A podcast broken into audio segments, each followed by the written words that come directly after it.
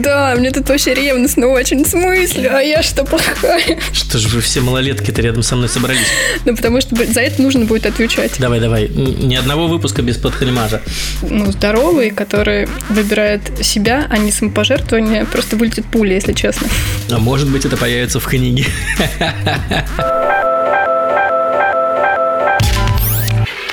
Всем привет! Вы слушаете подкаст «Ересь». Это подкаст по мотивам э, телеграм-канала «Ересь Скрябина». Здесь, э, как обычно, два человека. Э, Нелли, которая отвечает за вопросы, темы, границы дискуссии и так далее. И я, Родион Скрябин, темный лорд Полиндрома, просто здесь разговариваю, как обычно. Добро пожаловать, и давайте начнем с того, что спросим э, у Нелли, про что сегодня будем разговаривать, Нелли. Слушай, ну ты совершил очередной каминг второй за историю ереси. Да, да, да. А, итак, ты пишешь очередное признание и говоришь о том, что собираешься ее написать.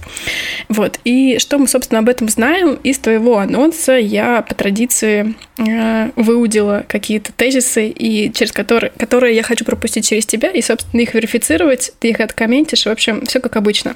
Э, ты ее пишешь по мотивам телеграм-канала Ересь, э, где, напомню, ты делишься своими угу. принципами жизни, пишешь о коммуникации, личной автономности, нон-конформизме и всяких таких твоих внутренних э, убеждениях. Э, все правильно, да? Угу. Ну, тебе ли не знать, о чем, о чем я пишу в, в телеграм-канале Ересь Скрябина, конечно. Я какая-то радионовед. я все знаю. Да-да-да. да. А, хорошо. Книга о том, как эм, расчистить жизнь от чужих сценариев и создать свои правила. И в ней ты будешь рассказывать, как оставаться искренним, честным, свободным и делать то, что любишь. Все правильно? Угу. Она написана для тех, кто не хочет жалеть о не сбывшемся из-за добровольного принудительного отказа быть собой. Ну, она еще не написана, но в теории да. Мы будем как, э, как это, э, по правилам посыла желаний в космос э, говорить, как будто это уже свершилось. Это очень сложный вопрос. Но смотри, нет, есть факт, что на момент записи этого подкаста есть четыре главы, и пишется пятая. Э, но там еще нужно будет немножко эти главы дополнить. Еще факт, что благодаря тебе э, как я выяснил, нашлась э, чудесная редакторка Настя Иванова, которая просто волшебная я не знаю, я давно не работал с такими приятными людьми, которые помогают с этой книжкой. Да, мне тут вообще ревностно очень, в смысле, а я что плохая? А, а в целом, слушай, это довольно серьезно. И я, я бы хотел остановиться на самом, э, на самом каминг-ауте. Ну, то есть для меня это довольно большой шаг, потому что э, все мои внутренние установки, они вопят мне о следующем. Они говорят, Родион, э, твоя мама бы сказала, что сначала напиши, а потом уже обсуждай. Вот, потому что э, гораздо лучше написать, а потом обсудить, чем вот ты сейчас скажешь, что ты пишешь книгу, а в итоге ты ее не напишешь, или она станет не нужна издательством, или у тебя что-то пойдет не так, или ты будешь ее писать слишком долго, и все будет плохо. Вот, поэтому, ну-ка, давай перестань вот эти вот каминг делать, и еще и вы еще и в подкасте с Нелли обсуждаете книгу, да это вообще какое-то безумие, что происходит. Сначала напиши. Вот, поэтому для меня это такой поступок в формате разрываю шаблоны и стандартные сценарии своего повествования, и э, для меня это очень серьезный шаг. Для меня это, знаешь, вот такая история про то, что теперь нет пути обратно, точка, точка отсчета пройдена, что теперь, значит, либо пан, либо пропал. Я могу много такого дерьма из головы сейчас вытащить.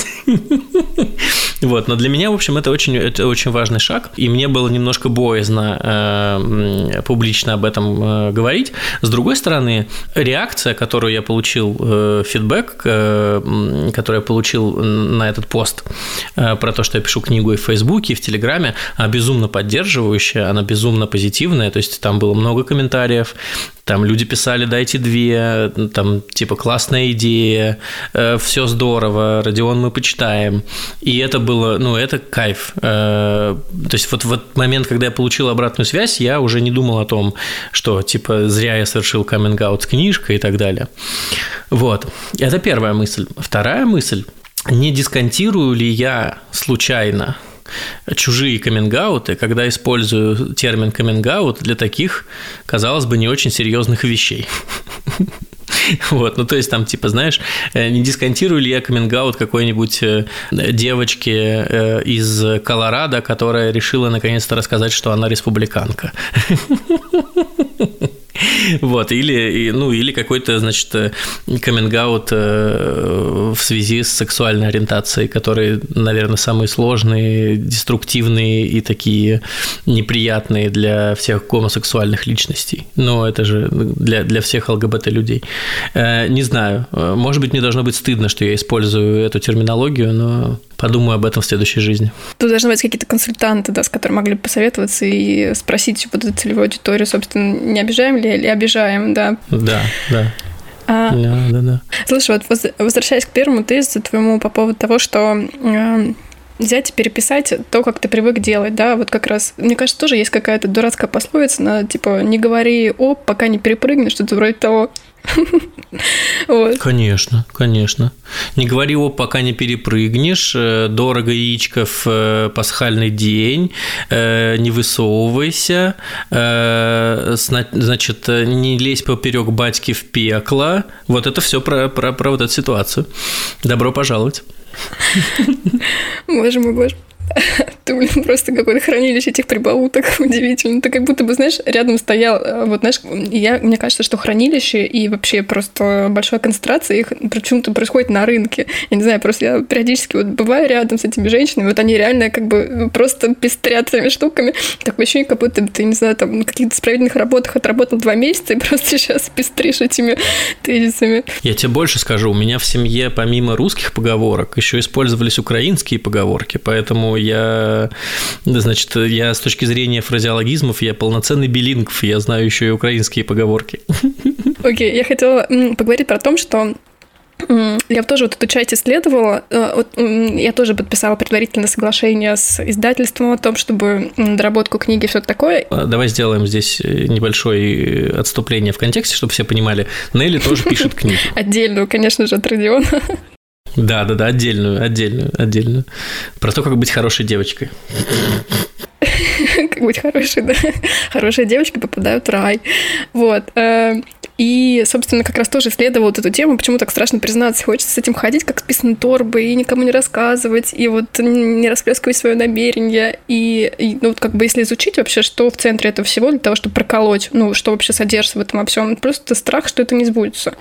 Но как ну, Конечно. глобально же то, что я признаюсь, или ты признаешь, это же не влияет на результат. Это же, наоборот, какое-то обещание публичное, и поэтому это только подгоняет. Э, да, я думаю, что это должно работать как подгоняющий эффект. А по поводу того, почему э, нам так страшно, что не сбудется, потому что, мне кажется, вот в момент, когда ты, вот ты хорошо сформулировала, не расплескать собственные намерения. Мне кажется, что в момент, когда мы э, вот их расплескиваем, мы повышаем вероятность разочарования. Ну, то есть, условно, когда ты уже с этим с кем-то поделился, да, есть вероятность, что книжка у тебя не сложится, а со знакомыми, с которыми ты поделился, ты встретишься через три года, и они такие, ну что, как там твоя книжка поживает спустя три года? Вот, и ты такой, ну, я не знаю, что-то у меня, значит, не сложилось, я на эту тему забил. Вот, и они говорят, о, блин, а мы так ждали, надеялись, что вы... Ну, ты понимаешь, о чем я говорю, да? Вот, и вот, э, значит, скорее всего, это все из-за страха разочарования внутри того, что ты, с одной стороны, э, не случится то будущее, которое ты формулируешь в этих своих намерениях, которые ты боишься расплескать, а с другой стороны, что о тебе плохо подумают люди, о том, что ты не держишь свое слово. А как это? Ты что, держать свое слово – это один из базовых э, принципов любого э, адекватного, интеллигентного человека. Что значит, ты значит, не написал книжку, не держишь слово, ты что, прошу прощения, так, по поводу статуса твоего. Расскажи, э, на каком сейчас это вообще все этапе, и если, я так понимаю, что есть какие-то предварительные договоренности с э, издательством, но в этом смысле э, нет никаких гарантий. О, кстати, я хотела тебе рассказать про то, что вот ты, кстати, говорил про а, если вдруг спросишь через три года, я не знаю, как ты, но я уже сейчас формулирую, а, почему нет, почему не вышло. Ну, потому что за это нужно будет отвечать. Слушай, ну это, это, это, очень, это очень загодя. Слушай, я по этому поводу э, читал, сейчас я скажу тебе, как это называется. Сейчас я найду этот телеграм-канал, прям секунду. Короче, я читал по этому поводу пост э, в канале Нечеховские истории. Его ведет э, директор клиники э, «Три сестры». Вот, и она сегодня, по-моему, или вчера писала пост по поводу того, как бороться со страхом.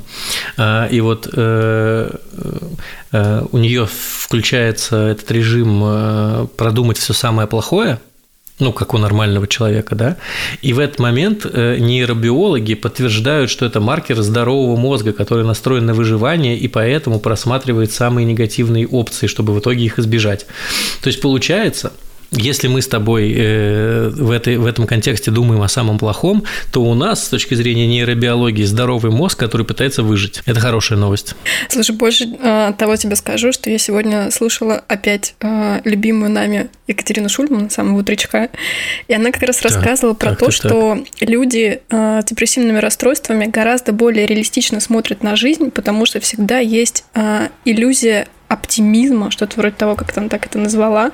Вот, так что а, мало того, что мы рассматриваем все критические сценарии, и это хорошо, так еще и в твоем случае это double успех, потому что у тебя есть некое а, наложение вот этих всяких эффектов а, депрессивного расстройства. Э, да, но, слушай, к слову, мы, видимо, скоро с тобой, это, это такой типа анонс э, на будущее, к слову, вероятно, мы с тобой скоро будем записывать какой-то выпуск по итогам депрессии, потому что я сейчас нахожусь э, в моменте снижения дозировки, мне осталось еще три недели, и можно уже будет спокойно поговорить о том, как это жить э, в депрессии и после нее.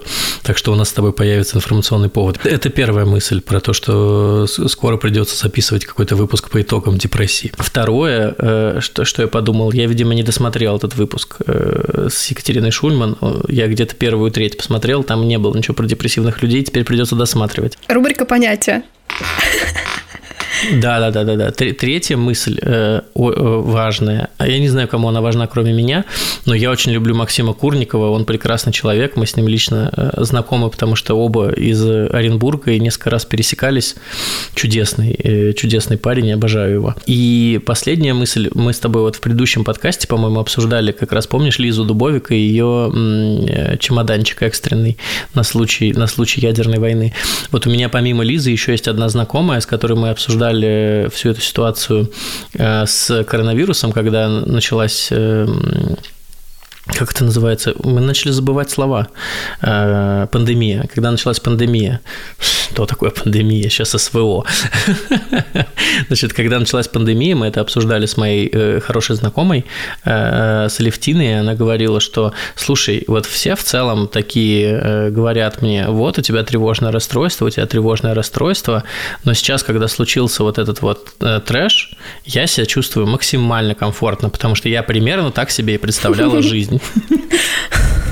Вот, то есть человек с тревожным расстройством во всю эту историю не провалился, знаешь, в формате «не, ну все, полный капец, все, можно умирать», да, а человек, э, наоборот, почувствовал себя более комфортно, потому что все годы он загонялся по каким-то непонятным вещам, а тут наконец-то случилась история, которую он ну, не то чтобы предсказывал, но который точно был готов. Вот то же самое с э, ядерным чемоданчиком. Э, на тебя могут косо смотреть знакомые, но представь себе, ты зовешь домой гостей, они приходят, а у тебя посреди квартиры, которая, ну, почему-то не очень большая, например, в этот момент, стоит, значит, чемодан, на котором написано «ядерный чемоданчик». Что о тебе подумают твои знакомые? Но другой вопрос, что о тебе подумают твои знакомые, когда, они, когда начнется ядерная война, а ты с этим чемоданчиком улепетываешь, значит, из дома, э, подготовленная к жизни в постапокалиптическом мире. Слушай, я вообще подумаю про таких людей, что они такие молодцы, они такие предусмотрительные, у них есть план А, Б, С, Д, и как бы просто уважуха и респект, поэтому, когда вот начинают говорить про то, что Э, если у человека очень много, например, вкладов денежных открыто, это значит у него мышление бедняка, то типа мне кажется, что ошибаются те, которые, наоборот, расточительные, и те, которые вообще не подготовили никакую себе почву. То есть мне всегда кажется, что продумать э, и э, все подготовить для того, чтобы у тебя были какие-то пути для отступления, это всегда очень выигрышная тактика. Мышление бедняка это откуда? Это из богатого папы, да? Это что-то популярное, потому что я часто с этим встречаюсь, но я явно до этой книжки еще не добрался, чтобы с людьми говорить на одном языке. Я думаю, что это какая-то позитивная психология, которая вот такие термины насаждает. Я думаю, что это просто... Вообще, вряд ли есть такой термин какой-то. Об этом просто, мне кажется, говорят такие меркантильные девчонки, которые говорят, у него мышление бедняка, я не буду с ним встречаться. Слушай, ну у меня сто процентов мышления бедняка. Вот, как мы выяснили вчера на одной из планерок, э, вот я сто процентов э, откладываю, стараюсь откладывать максимальное количество денег. Э, вот. А подумай о другом. Вот ты, например, говоришь, я думаю, что эти ребята классные, да, то есть у тебя такое к ним очень позитивное отношение, вот эти люди, которые готовы к любой ситуации. А ведь есть люди, которые, которых такие э, чуваки раздражают, потому что у них это вызывает ощущение, что они чего-то не доделали или чего-то не понимают. И э, такие люди с ядерными чемоданчиками вызывают у него, у них э, негативные эмоции. Я сейчас, когда говорил про ядерный чемоданчик, я подумал, конечно, не о том, что есть разночтение с этой формулировкой, что, возможно, это не только тот чемодан, который есть у Лизы, но и тот чемодан, который есть у Путина. Слушай, я просто всегда об этих людях говорю так, что они классные стратеги. А, я понимаю, что я как-то больше тактика, я больше стимул, реакция, стимул, реакция. Вот. А такие люди стратеги, поэтому я, наоборот, уважаю. Мне кажется, кстати, вот шахматы тоже в тебе формируют в том числе такие стратегические всякие штуки. Ну, в целом, да, в шахматах э, есть, скажем так, я э, тут такой дисклеймер, я два года, получается, уже играю в шахматы, но я все еще довольно хреново играю. Э, возможно, я совершенно бестолковый и, и, и необучаемый. Возможно, это просто очень длинный путь, который мне нужно пройти. Я пока не уверен.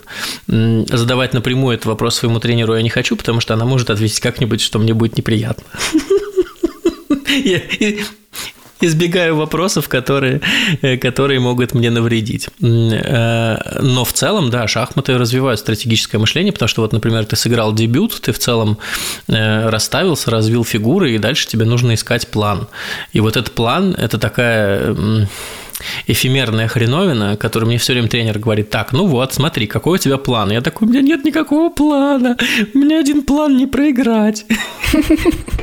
Слушай, а вот, кстати, если устраивать такую битву идеологии с точки зрения э, партии, э, вот для меня, например, э, Лиза вообще мощнейший стратег, мне кажется. Лиза Дубовик. Угу. Лиза Дубовик, редакционный директор, э, директор редакционного департамента Полиндрома, да. Угу. Скажи, она обыгрывает тебя в шахматы? Просто тогда, если да, то вся моя теория как бы складная и ладная. Нет, нет, нет, нет, нет, Лизка не обыгрывает меня в шахматы. Но я думаю, что это связано с тем, что э, я уверен, что если бы Лиза больше занималась шахматами, она бы очень быстро начала меня обыгрывать. Вот, потому что мне кажется, что у нее очень такой э, живой и емкий мозг. Но мне кажется, что мы уходим в сторону обсуждения людей, а это очень интересный подкаст, типа, ребята, э, сегодня, ближайшие 50 минут, мы будем обсуждать людей, которых мы знаем, а вы, может быть, нет. Ладно, хорошо. Э, так, окей. Э, тогда перейдем, собственно, к книги, а, что вот той чудесной редакторки, про которую ты говоришь, которую захваливаешь, которая у меня формируется ревность. А, вот у нее как раз я попросила а, кусочек текста, и как раз по нему у меня есть вопросики к тебе. Готов? Давай. Давай, конечно. Рабочее название книги э, состоит из призыва «Переходи на темную сторону». Э, как я понимаю, это такое противопоставление, такой некий твой личный бунт против того, как устроено все сейчас. Угу. Э, то есть те люди, которые сейчас на светлой стороне. И поэтому расскажи, как все устроено на этой светлой стороне и почему на темной круче. Кстати, э, ну понятно, что формулировка «переходи на темную сторону» нас отсылает, естественно, к Звездным войнам. Я не могу сказать, что я такой фанат Звездных войн, что я пересматриваю пересматриваю на выходных, э, еще смотрю мультики, и, и что у меня есть подушка в, в форме э, мастера Йода. Нет, у меня такого нет. Я смотрел, естественно, Звездные войны, но я не являюсь каким-то супер поклонником. Вот, но в книжке есть цитата из Звездных войн, э, самая легендарная, которая звучит в песне. Ты вообще как знакома с репертуаром группы Кирпичи? Что же вы все малолетки-то рядом со мной собрались? Окей, давай так. Олдфаги, э, которые слушают этот подкаст. Вы прекрасно помните такую группу «Кирпичи», которые авторы легендарных строчек «Сигареты есть, но кончились спички». Э, вот, у них есть альбом «Сила ума», и там есть песня э, «Мы рыцари-джедаи, мы борцы со злом, темную силу завяжем узлом». Вот, и начинается эта песня как раз с цитаты из русского такого довольно кринжового перевода, по-моему, это то ли, то ли Касьянов, то ли, ну, неважно, короче, по-моему, Касьянов, э, переводчик, и там э, мистер Йода говорит, но если ты будешь испытывать страх, злость, все, нет, он не так говорит, если ты будешь испытывать страх, злость, все это ведет на темную сторону силы. Вот. И, э, короче, вот этот триггер, мы его все-таки добавили в книжку, потому что меня это очень пугает. Какого, какого хрена страх и злость – это какие-то плохие эмоции. Это обычные, нормальные эмоции, которые должен испытывать каждый человек. Если человек не испытывает зло, злости, страха, зависти, какие там еще плохие эмоции? Похоть. Зависть, Похоть. Если он смотрит на... Да, да, да, если он смотрит на красивого человека, и он не вызывает у него сексуального интереса, если он не испытывает жадности и так далее. Что это за человек вообще? Это какая-то стерильная херня. Вот. Если возвращаться к истории про э, что такое светлая сторона, что такое темная сторона, в моем представлении светлая сторона – это то, что одобряет общество, э, э, то, что одобряют групповые институты, например, институт религиозный или институт коллективизма или институт э, вот какого-то общего некоторого социального блага, э, который мы с тобой уже много раз про это говорили, про то, чтобы быть удобным, помалкивать, делать как остальные, не задавать сложных вопросов, вот всякое такое. Если ты такой, то ты идеально вписываешься в любую, условно, компанию, да, в любое общество, э, там людям с тобой комфортно, потому что ты не создаешь им никаких проблем. А темная сторона – это история про эгоизм, про подумать о себе, про отложить побольше денег, про то, как правильно кайфануть, э, про то, как э, относиться к себе бережно. Это все то, что не сопоставляется с общественным благом. То, что вот, например, мы с тобой сидим и думаем, чем бы нам сегодня таким заняться, чтобы кайфануть. Я так устал сегодня. Это никак не поможет обществу двигаться вперед. А вот если бы ты сидела и думала в формате, так, я сегодня э, очень много работала, самое время заняться волонтерством. Это как раз история про та, которая, которая будет работать на общественное благо. Но мне, э, чтобы, чтобы э, как бы расставить точки над «и», э, нет ничего плохого в волонтерстве. Вопрос, какой триггер отправляет тебя волонтерить. Если тебя отправляет триггер в формате Господи, я бесполезное существо, я не знаю, ради чего я живу. Нужно срочно заняться волонтерством. Вот это полная херня, потому что тобой командует э, общественное благо. Оно тебе говорит, ты э, никто, вперед, э, занимайся волонтерством. А если ты сидишь и думаешь, блин, что у меня есть свободных два часа в неделю, вот бы их потратить на что-нибудь интересное, кажется, интересно это волонтерство. Вот это нормальный триггер.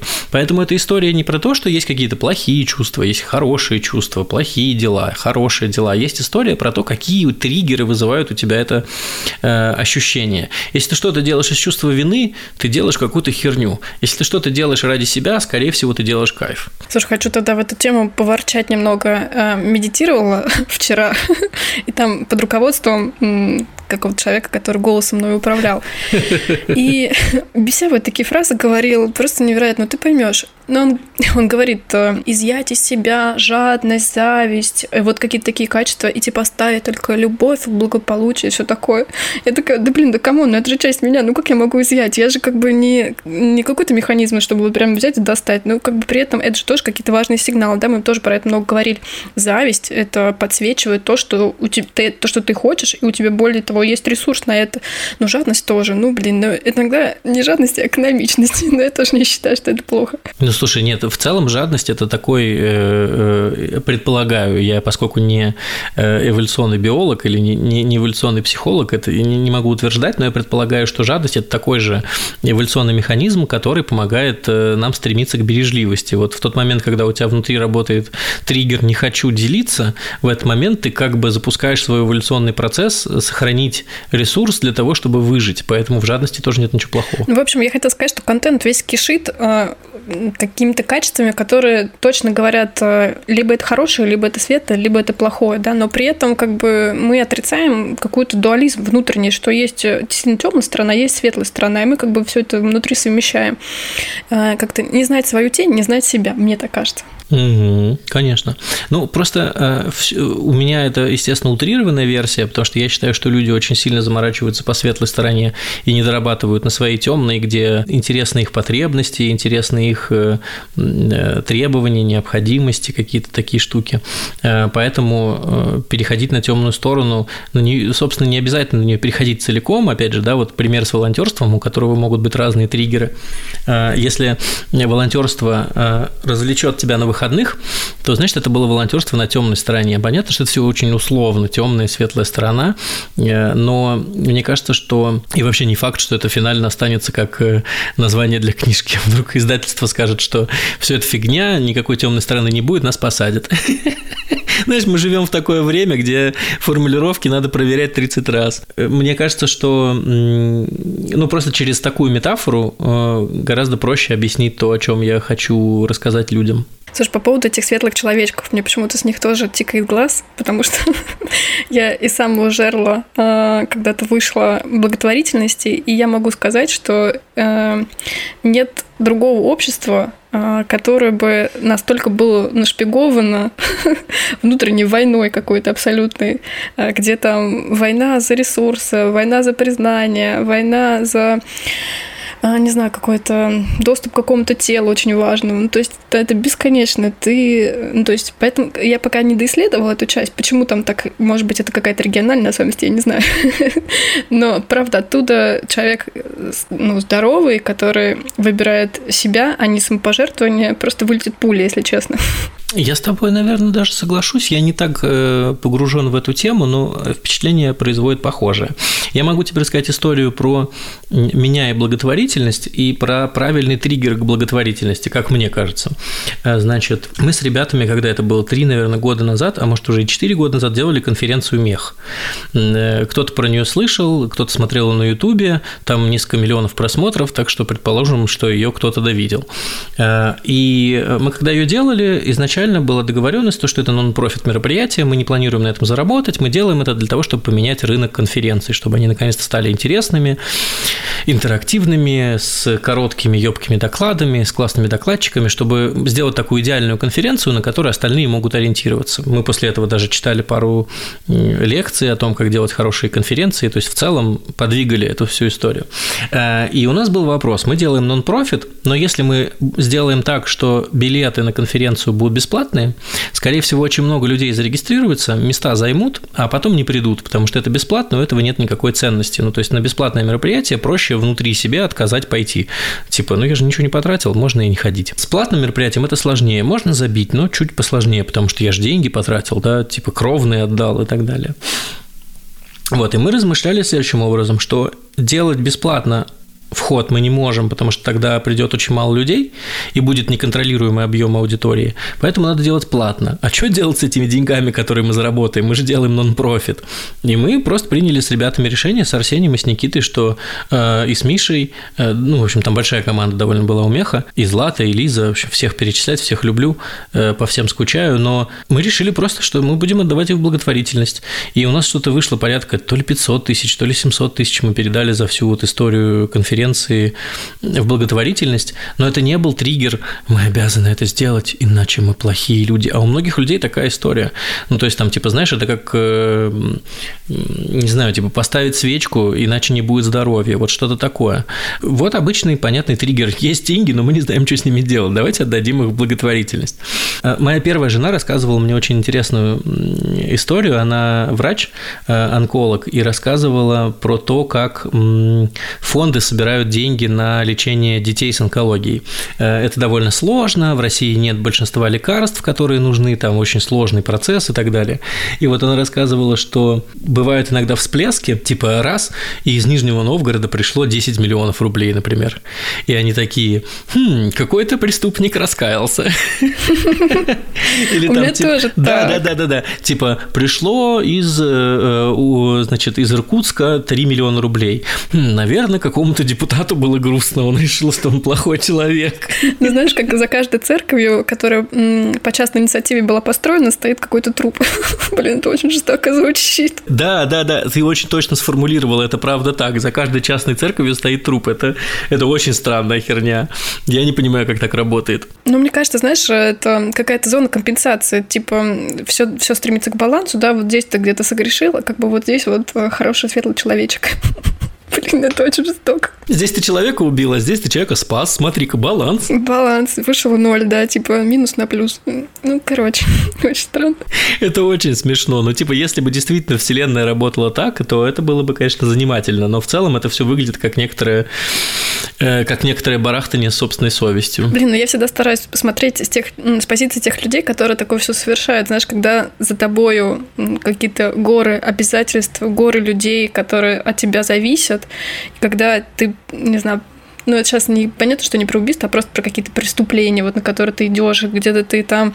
Э, Давай это будут экономические преступления. Экономические преступления не так осуждают. Ну, или ты знаешь, просто, допустим, даже вот твоя позиция не сходится с официальной, и ты делаешь вид, что она вот та самая, которая официальная у тебя. Э, это это как будто бы с позиции вот тех людей, которые м, опутанными этими обязательствами, ну, звучит как будто оправдание. Я не знаю, как это. Ну, в общем, сложная какая-то тема, но я стараюсь э, всегда... Ну, конечно, понятно, что мне просто... Э, у меня нет этих обязательств, и я никому ничего не должна.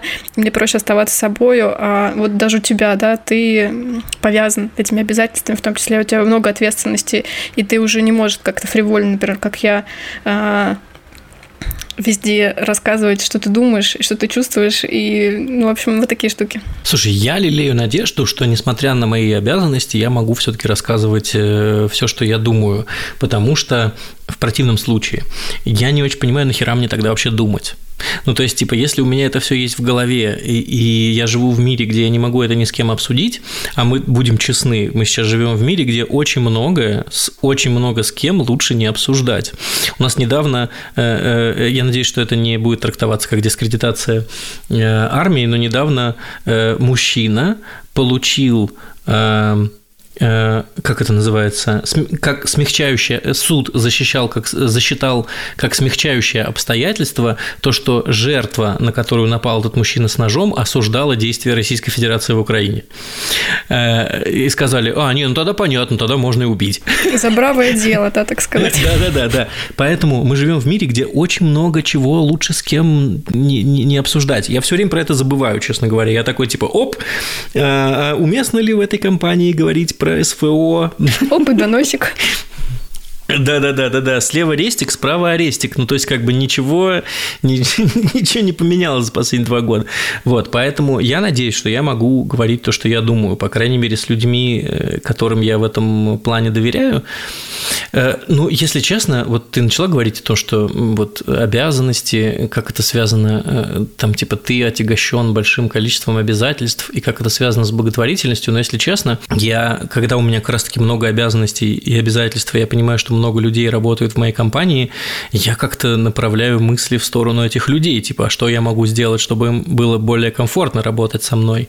Э, с другой стороны, хочется как-то что-то сказать хорошее про благотворительность с хорошим триггером, потому что выглядит, как будто мы с тобой вдвоем такие сидим прошаренные и такие, да, mm благотворительность какая-то хер, херня, это ваша благотворительность. Не-не-не, я не хочу, чтобы нас записали в ряды э, миллионы людей, которые слушают этот подкаст, я не хочу, чтобы они записали нас в ряды э, ехидных э, благотворителей. Не, ничего такого. Если, если вам по кайфу, благотворите. Это же самое важное, чтобы вам было по кайфу, и чтобы вы это делали не, чувств, не из чувства вины. Чистое намерение, да, потому что ты смотришь какой-нибудь там Дюту Федермейсер или Чулпан Хаматову, и ты искренне веришь, что, что они так живут, они так чувствуют, и не могут по-другому, и в этом нету никакой корысти, они не хотят из-за этого кому-то нравится, или это не приносит им никакого блага, мне кажется, больше, больше забирает, но при этом они не могут по-другому. И вот когда есть такое чистое намерение, я охотно в это верю. Но я, честно говоря, мало с таким сталкивалась. Обычно это всегда какая-то борьба за что-либо и инструмент для чего-либо. Ну, к сожалению, мне хочется другую аналитику выдать, но вот моя небольшая выборка вот такое выводит. Ну, э, кто нам запретит э, в нашем собственном подкасте высказывать субъективные мнения Нелли? Никто. Я проверял закон, пока этого не запрещает. Окей, так, вернемся к книге. Эм, ты пишешь в ней цитата, а, что большую часть жизни я был удобным и полезным для окружающих. Моя жизнь раньше это комбо из чужих установок, которые приводили меня к эпизодам из категории хреновый опыт. А, я понимаю, что все изменения произошли в тебе не один прекрасный чудесный день, но хочется понять твою исходную точку. Опиши вот эту точку отчаяния, а, когда на тебя максимально влияли все предписания, все возможные моральные, нравственные, социальные установки, религиозные какие-то догмы. Вот как ты себя чувствовал и каким ты был? Слушай, наверное, это был момент, когда вот такое коли... самое большое количество ограничений, которое мне диктовало э, вот этот внешний э, контур, он, наверное, был, когда я работал как раз в администрации Оренбургской области, потому что там было, ну, там было комбо, да, там был э, пиджак, там было лишнее слово не скажи, там было совсем соглашайся, э, э, и там были записочки от э, руководителя, там типа что нужно сделать. И вот, вот как-то в момент, когда я работал там, у меня было постоянное ощущение того, что мне нужно соответствовать. Я помню, у меня появился кожаный портфель. Ну, типа, давай будем честными, кожаный портфель – одна из самых бесполезных вещей в мире. Неудобная жесть. Да, да, да, ну то есть это, это очень неудобно, особенно летом, потому что ты едешь э, в маршрутке на работу, у тебя на коленях лежит кожаный портфель, Оренбург, плюс 35, э, и ты встаешь э, из маршрутки, у тебя просто ноги мокрые под этим портфелем, в котором ни хрена ничего не умещается. Ну, это какой-то вот. признак, что, типа, это тоже как часы дорогие, что ли, я богатый, у меня есть на кожу деньги. Ну нет, нет, нет, нет, нет, нет, это, это даже не про это. Он не был, во-первых, дорогим, во-вторых, часов дорогих у меня не было. Это была история про соответствие. Мы типа, э, мы здесь занимаемся в администрации Оренбургской области серьезными вещами. Мы здесь очень серьезные люди. Это не просто там вам хихоньки-хахоньки. Я тебе серьезно говорю, количество э, раз, когда я слышал формулировку «это вам не хихоньки-хахоньки», оно зашкаливало. Вот. Поэтому, наверное, это был такой самый жесткий в моей э, рабочей рабочей практике период э, необходимости соответствия, после чего я сделал довольно много выводов и решил, что это нельзя так жить, это, это неправильно, я живу чужой, чужой жизнью, я на самом деле не такой человек. А можно сказать, что ты в этот момент был прям тотально несчастлив из-за того, что ты не мог жить свою жизнь? Слушай, я, э, я тебе больше скажу, я не то, что был тотально несчастлив, у меня, я, а, не хотел ходить на работу, не потому, что мне лень, а потому, что мне это было очень некомфортно. А второе, я все время боялся сделать что-то не так. То есть вместо того, чтобы качественно работать и делать, как я вижу, я все время оглядывался и думал, может быть, я, а может быть, я что-то делаю сейчас вот неправильно, и мне за это дадут пи***. Вот, понимаешь, ну то есть у меня были руководители, которые могли на меня накричать. Ну, bullshit же. Слушай, а у тебя была такая штука, я просто тоже проходила микроадминистративный опыт, э, и мы писали какой-то пресс-релиз, и там была какая-то открытая Микро... Слушай, микроадминистративный опыт звучит, как будто сходила, сдала кровь. Уточни, пожалуйста. Э, сколько времени? Ну, пару месяцев. Ну, тебе, мне кажется, что я буду гореть в котле адовом за это. Ну, как бы, вот. Э, и там нужно было написать пресс-релиз, и были, ну, собственно, данные, статистика, аналитика, есть были конкретные цифры, я, собственно, все это взяла, и такая, как бы, вот, смотрите, как подробно, содержательно, как много фактуры, а, есть на что опереться. И мне сказали, нет, ты так напиши, пожалуйста, чтобы вообще было ничего не понятно. Вот просто вот мы поводили за нос, э, облапошили и ничего не дали, но, но при этом, что все хорошо, вот так вот, чтобы было такое ощущение. У тебя было такое? Вот прям такого у меня не было. Эта история звучит крайне стрёмно. Я бы, наверное, почувствовал себя прям вот э, говнецом в этот момент. Нет, я тоже работал с пресс-релизами, э, когда я работал руководителем информационной службы Федерации бокса, и э, там было смешно, ну, там не, не было такого кринжа. Э, там была обычная история такая, типа Родион подготавливает пресс-релиз, в котором фактура, э, результаты, прогнозы, комментарии тренеров, комментарии того, комментарии всего, ну, потому что я в целом серьезно отношусь обычно к тому, что я делаю. Вот, ты отправляешь это в СМИ, а СМИ тебе пишут, чувак, а можешь переписать так, чтобы мы просто скопировали и вставили? Вот эта фактура – это лишнее. Можешь просто вот типа по факту написать две страницы, мы просто скопируем, вставим. Вот, и в итоге я научился писать в стиле для разных э, медиа. Я, например, знал, что если я отправляю на телек, им нужно написать так, чтобы э, ничего не нужно было править, и диктор просто прочитал. Поэтому ты пишешь в, в, в таком более разговорном, официальном жанре. Ты знаешь, что в газете от тебя ждут три страницы, чтобы ровно колонка получилась. И ты такой, окей, три страницы, сейчас я выдавлю из себя и так далее. Вот. Блин, но с, с, с тем, чтобы было все непонятно, нет, такого не было. Слушай, ну это можно объяснить тем, что просто ты что-то выпуливаешь, и потом приходят э, примерно 100 тысяч недовольных, которые и так в целом недовольны, и как бы а если еще что-то за что есть зацепиться, как бы, то там примерно миллион комментариев негативных, где все тебя рассылают в разные стороны, а когда немножечко вот так вот за нас поводили и что-то неопределенно ничего дали, ну, я ничего не понял, как бы, поэтому мне нечего тут комментировать, как бы вот такая логика была, потому что некоторые исследования было, если конкретика, то как бы долбит, если без конкретики, то не долбит. Не, я тебя понимаю прекрасно, то есть как бы мотивы, мотивы очевидны. Вопрос в другом. Э, насколько тебе даже вот, ну, окей, ты не, не пиарщик, ты просто чем-то занимаешься в этой компании, да, или занимаешь руководящую должность, насколько тебе комфортно просыпаться с мыслью о том, что единственный формат рассылки пресс-релизов о твоей деятельности – это мутные рассылки, в которых ничего не понятно. Ну, то есть, а как ты отвечаешь на вопрос, а не херню ли я делаю?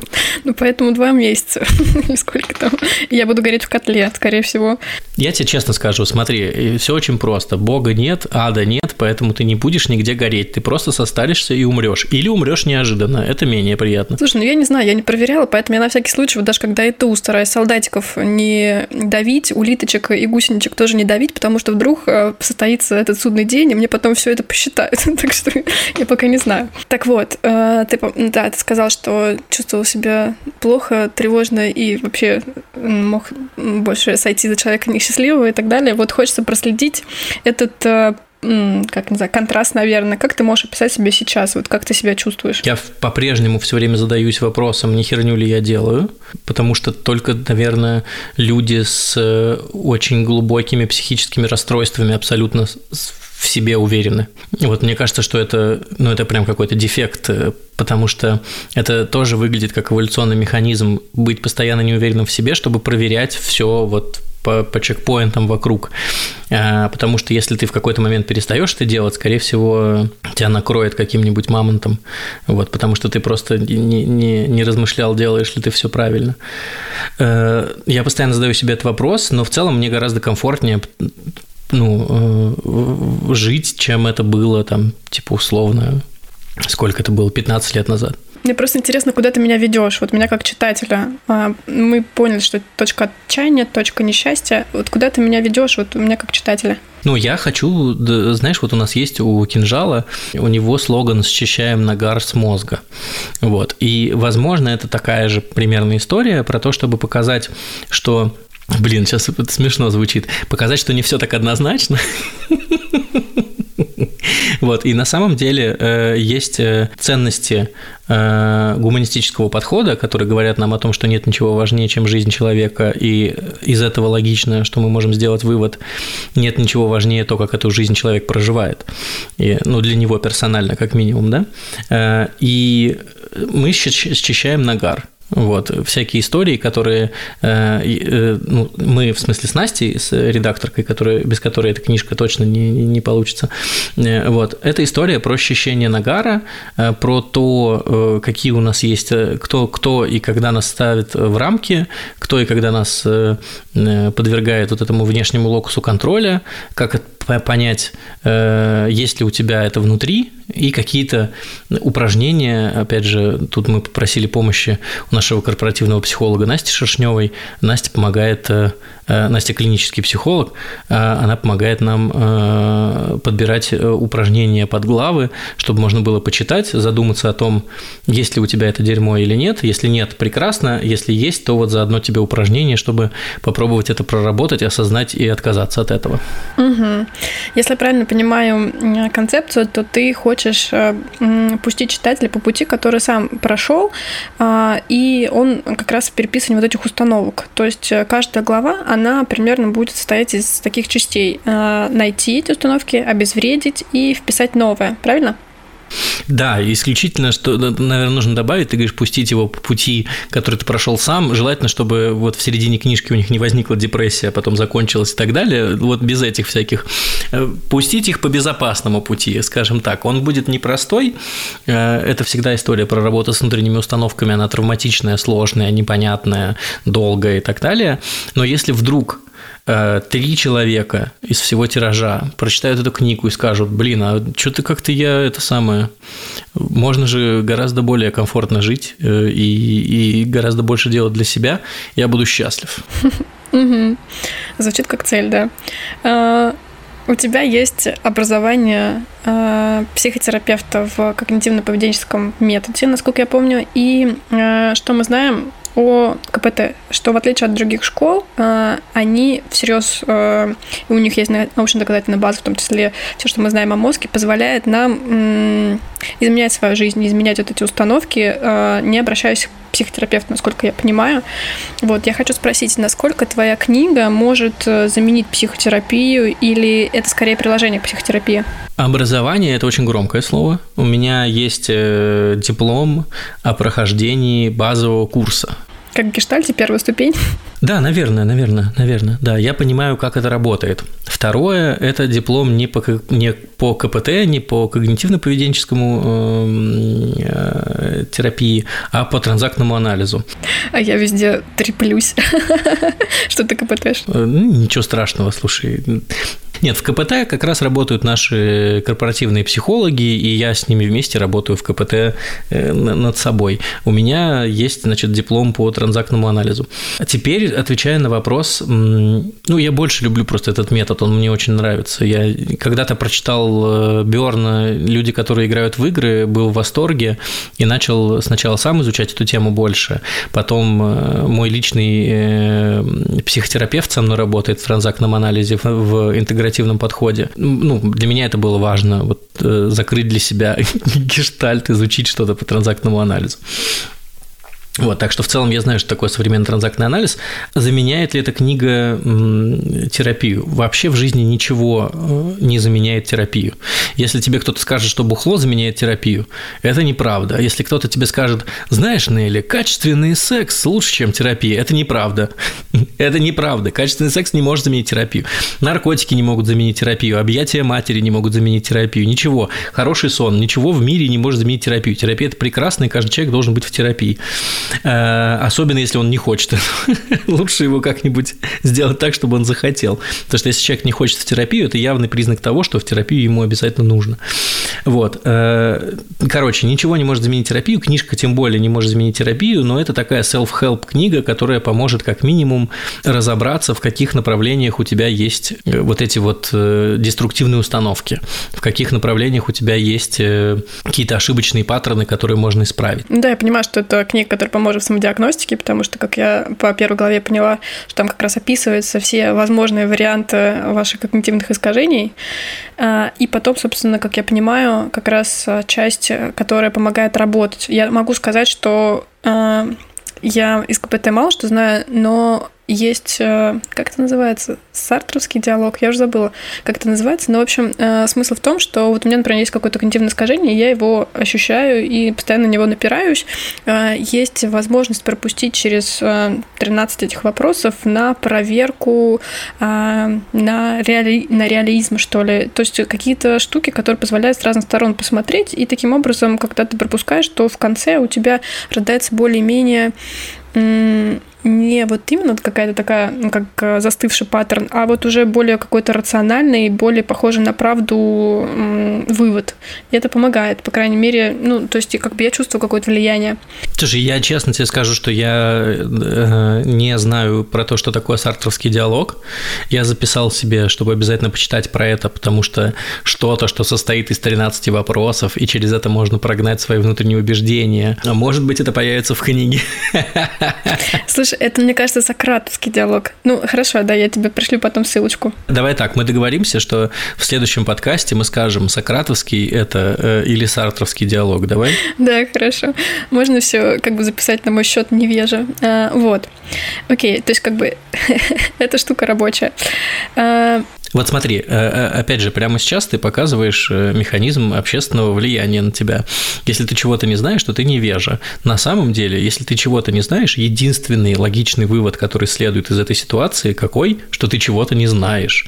Все остальное – это социальная нагрузка сверху. Ой, Нелли не знает сартровский или сократовский диалог. Нелли дурочка. Это никак абсолютно не дает оценку твоему внутреннему миру, твоему внутреннему состоянию, твоей кондиции, вообще ничему. Ты можешь не знать чего угодно. И можешь знать чего угодно, это ни на что не повлияет.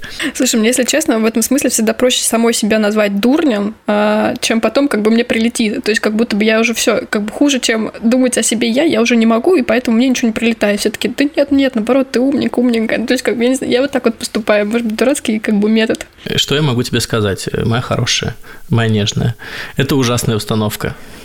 Э, поскольку теперь, э, это, я не помню, мы рассказывали про это в подкасте или нет, поскольку теперь Нелли э, работает официально в Полиндроме, до этого у нас были такие, значит, роман на стороне, а теперь Нелли в команде, сходи, пожалуйста, к психологу за эту ужасную остановку. Хорошо. Настя Шершнева, жди меня. Ну, или Денис Лунев, одно из двух, тут уж как повезет. Хорошо. По поводу твоей книги. Можешь разложить какой-то roadmap ее? Какие у вас там даты, сроки, и когда ты планируешь ее уже сам увидеть в таком печатном виде? Слушай, мы обсуждали с Настей, мы планируем ее дописать за лето, потому что дальше у нас есть э, еще планы, до которых мы не дошли с очередным каминг Надеюсь, к тому времени я определюсь, можно ли использовать э, термин каминг в этом смысле. Вот, я планирую, что мы допишем ее за лето, Потому что тут, знаешь, какая штука? Я вот когда с, э, с Максом Ильяховым разговаривал, типа говорю, слушай, а как у вас вообще с Людой получается писать э, такие книги, что они просто вот типа бам и вышло, бам, ну, такое впечатление создается, что типа написал «пиши, сокращай», хренак, э, следующая книжка вышла, хренак, следующая книжка вышла. Вот, и Макс мне сказал очень мудрую вещь. Вообще Макс такой э, в моей жизни, э, значит, старый мудрец, который, хотя он младше меня. Я прихожу к нему и говорю, Максим, а как ты думаешь, вот типа сатана хороший? И Максим такой, нужно, нужно задуматься, у каждого свой, свой путь. Вот он примерно мне про книжку книжку, дал следующую мудрость. Он говорит, у нас было столько наработок, столько советов мы уже написали для э, бюро Горбунова, что мы просто взяли эту кучу советов и перерабатывали ее, и сделали классные книжки. Вот у меня примерно сейчас такая же ситуация, когда я не просто сажусь такой, э, у меня страх чистого листа, про что бы написать такое. Нет, у меня есть куча материалов из Ереси, у меня есть куча материалов, я тут недавно Насте отправлял э, свои заметки, темы, про которые я еще ничего не писал, а их до хрена Э, и вот мы совсем с этим работаем, я надеюсь, что из этого получится интересная книжка. Если не получится, будет грустно, ну и хрен с ним. Слушай, ну я хочу сказать э, от себя, я постараюсь тут э, говорить как читатель, может, сейчас опять будет звучать по-подхалимски, но, видимо, такой мой путь. Давай, давай, ни одного выпуска без подхалимажа. В мой психотип супер попадает задумка книги. Наверное, это связано с тем, что много лет я не видела никаких альтернативных путей, кроме как быть умницей и просто хорошей, выполнять всякие ожидания. Вот. И мои бунты то, скорее всего, ты знаешь, это как по принципу, наверное, какой-то пружины. Тебя сдавлю, сдавлю, сдавлю, ты все равно рано или поздно рванешь. Вот. И поэтому мои бунты, они носили такой, скорее, эпизодический характер. Вот. Э, и от всего этого, не знаю, могу я так сказать, от всего этого сообщества тех людей, которые чуть похожи на меня, с какими-то такими бунтарскими внутренними намерениями, э, хочу тебя поблагодарить, потому что э, вот это те люди, которые чувствуют себя некомфортно в этом парадном сообществе, которым нужно что-то соответствовать сильно много, вот, это очень много сильно высвобождает, очень много легализует.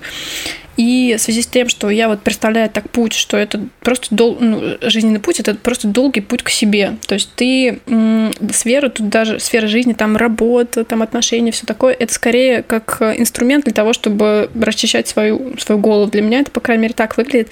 Вот. И то, что ты даешь эти инструменты, легализуешь, э, ускоряешь эти процессы, ну, как бы это и показываешь это альтернативный путь. Ну, то есть для меня это, правда, во многом, не знаю, какие-то озарения. Может быть, для тебя это такие обычные вещи, я такая, нифига себе, так можно, так можно говорить.